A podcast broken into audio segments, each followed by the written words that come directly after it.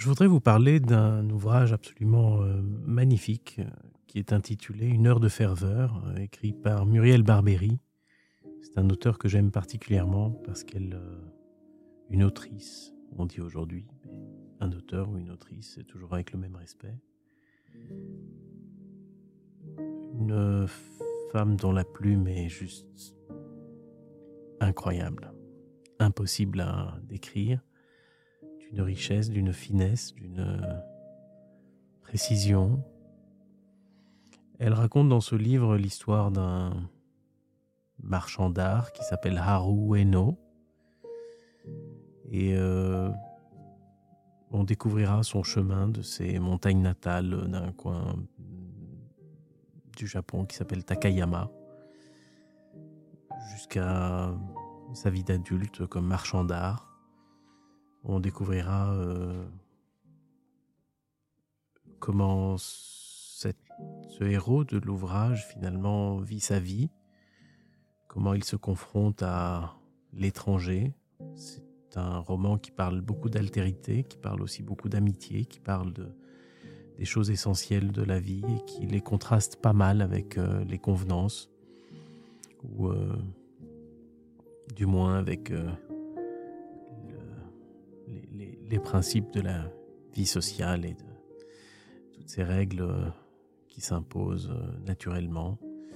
Il y a des contrastes entre ces moments euh, très chaleureux, très humains, très spontanés, très riches, très denses, très lumineux que, qui se vivent entre des amis. Elle parle aussi de moments difficiles puisque des événements tragiques euh, viendront frapper les vies des uns et des autres et on verra euh, la naissance, la mort, l'amour se mélanger dans, ce, dans cet ouvrage. Et je voudrais partager avec vous d'abord une, une, lecture de l'ouverture du livre qui fait tout à fait écho à la fin. Euh, puisqu'on retrouve le héros Haru Ueno au moment de sa mort. Puis on fera comme une espèce de grand flashback sur euh, toute sa vie. Et je vous lirai euh, pour euh, terminer cette séquence dédiée à une heure de ferveur, je vous lirai un morceau de la fin du livre et je n'aurais absolument rien euh, divulgaché en faisant ça.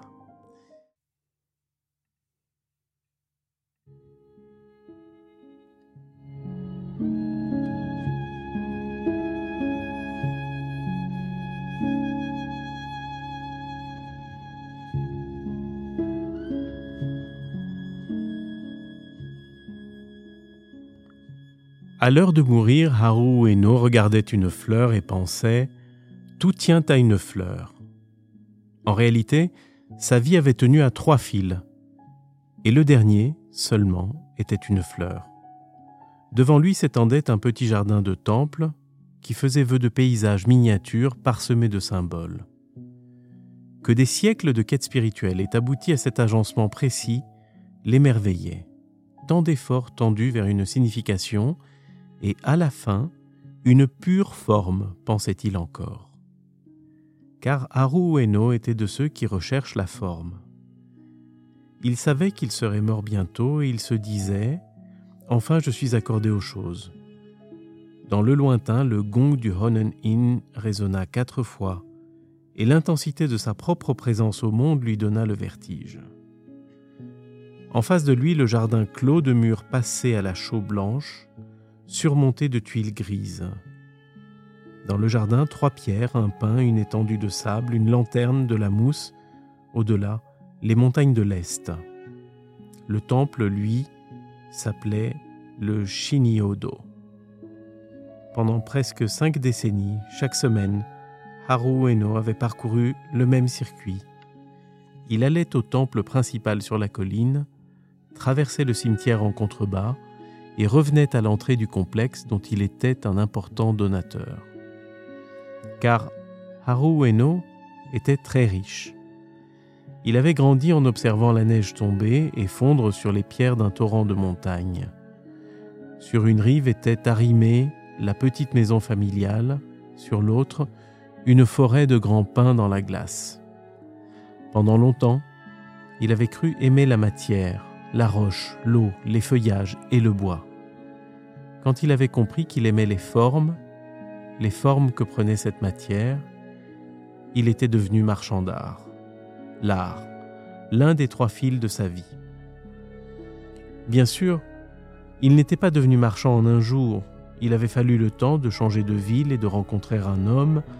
À 20 ans, tournant le dos aux montagnes et au commerce de saké de son père, il avait quitté Takayama pour Kyoto. Il n'avait ni argent ni relation, mais il possédait une fortune peu commune.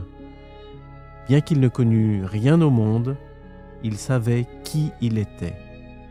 C'était le mois de mai, et assis sur le sol de bois, il entrevoyait l'avenir avec une clarté proche de la lucidité du saké.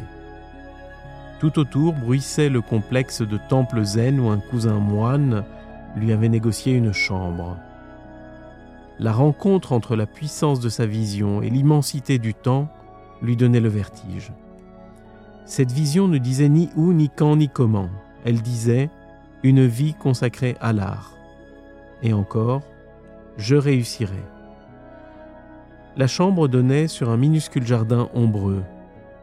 Au-delà, le soleil dorait les chaumes des grands bambous gris. Parmi les hostas et les fougères naines poussaient des iris d'eau. L'un d'eux, plus grand et plus gracile que les autres, oscillait dans la brise. Une cloche quelque part sonna, le temps se dilua, et Haru Eno fut cette fleur, puis cela passa. En ce jour, à 50 années de distance, Haru Ueno regardait la même fleur et s'étonnait que ce fût de nouveau un 20 mai à 16 heures. Une chose néanmoins différait cette fois. Il la regardait en lui-même. Une autre était semblable. Tout l'iris, la cloche, le jardin avaient lieu au présent. Une dernière était remarquable.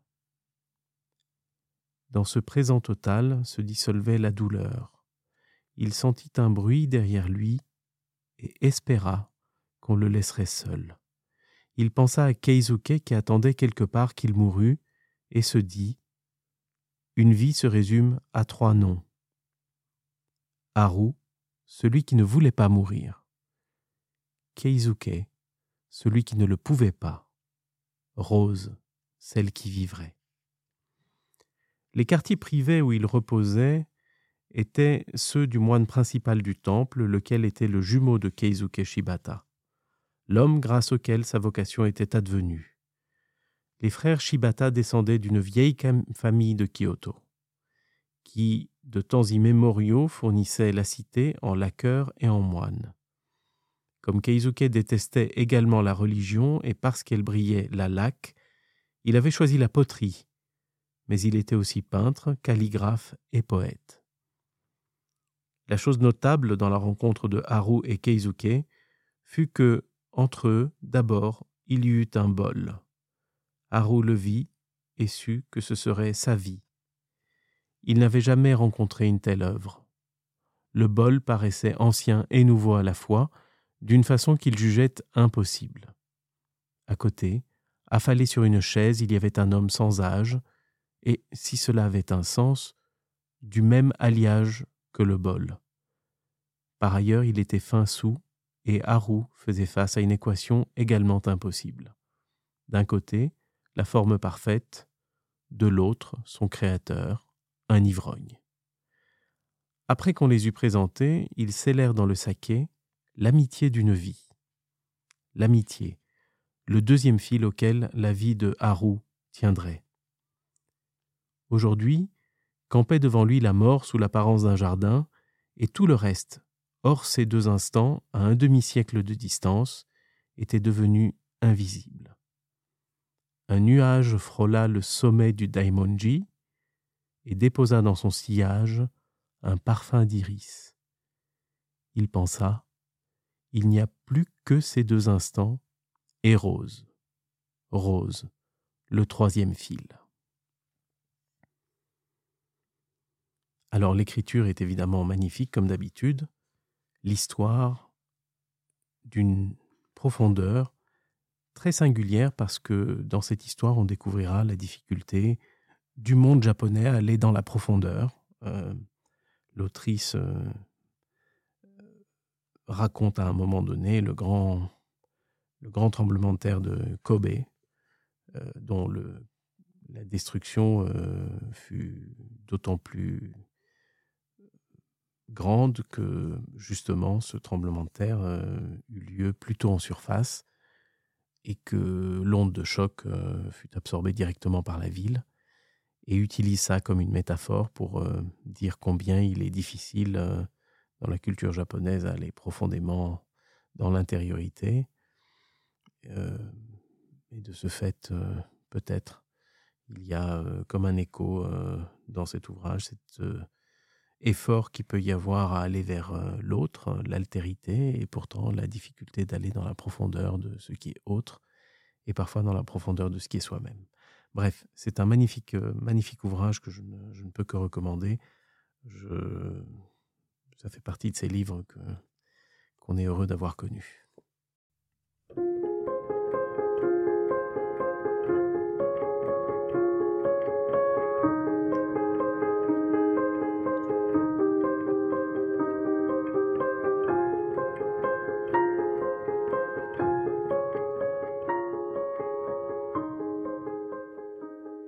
Et ainsi Haru s'enfonça-t-il dans les limbes de la mort à venir. Pour en ciseler l'ouvrage, il invita Keizuke à prendre le dernier thé, et là, dans la pénombre de la petite pièce, il informa l'ami. Celui qui veut mourir vit, celui qui veut vivre se donne la mort, souffla Keizuke. J'ai essayé maintes fois, mais qui est de taille contre le destin? Il nous punit sans distinction, les solitaires et les amants, tous privés de commerce avec nous-mêmes et avec les êtres aimés. Quant à moi, je suis le pauvre type qui veille et qui consigne l'histoire jusqu'à son dernier mot. L'histoire? Mais l'histoire de qui? demanda Haru. Qui sait? Je saurai quand ce sera mon tour. Peut-être est-ce après toi ou après Paul? J'espère que non. Je suis vieux et je lui souhaite d'aimer de nouveau et de vivre longtemps. Haru servit le thé avec des mouvements doux lent de maladie et de souvenirs, béni de l'ombre de son vieux maître, de ses montagnes natales, de ses torrents, de ses renards magiques. Ils burent sans parler, assis sans cérémonie, et les ombres descendaient en ombre de sa mémoire et de ses versants, et une épaisseur crépusculaire le prenait. Comme Keizuke lui souriait, il lui rappela l'histoire du renard de Kakorezato qui, quarante ans plus tôt, avait emprunté un guet invisible puis celle du renard et de la dame de Heian. Un jour, il y a quarante ans, je l'ai raconté à une Française, ajouta-t-il, et ensuite à Jacques Mélan. Tous deux en ont été marqués, mais je n'ai jamais su pourquoi. Keizuke rigola. Le renard dit ce qu'on veut bien lui faire dire. Dans toute bonne histoire se croisent les trois axes majeurs, où nous autres pauvres poussières nous déplaçons, et chacun y fait coulisser sa vie selon ses propres ressources et infirmités. La naissance, l'amour, la mort, le récit originel, le commencement et la fin. Il alluma une cigarette. Je me souviens de la française, dit-il. Pour elle, j'aurais continué l'histoire ainsi. Dans cette vie cerclée d'invisibilité où se mourait la dame recluse, le regard du renard faisait vaciller les frontières. Il offrait des miroirs inconnus et changeait les lois de la réfraction intime. Il ordonnait les ombres en une chorégraphie inédite. En définitive, il donnait naissance pour la dame à un autre monde, invisible lui aussi, dans lequel le cœur de sa vie lui devenait visible, et, en nommant les morts, il la libérait de leurs chaînes. Il était le seul ami qu'elle aurait jamais, celui qui, pour elle, attesterait des deuils, tamiserait les obscurités et apprivoiserait l'invisible. Il considéra pensivement Haru. Tu sais qu'elle était folle, n'est-ce pas? Folle, inconsolable ou captive, appelle ça comme tu veux. Il éteignit sa cigarette. Mais tu ne me dis pas tout. Le marchand sourit. Tu sauras tout, dit-il.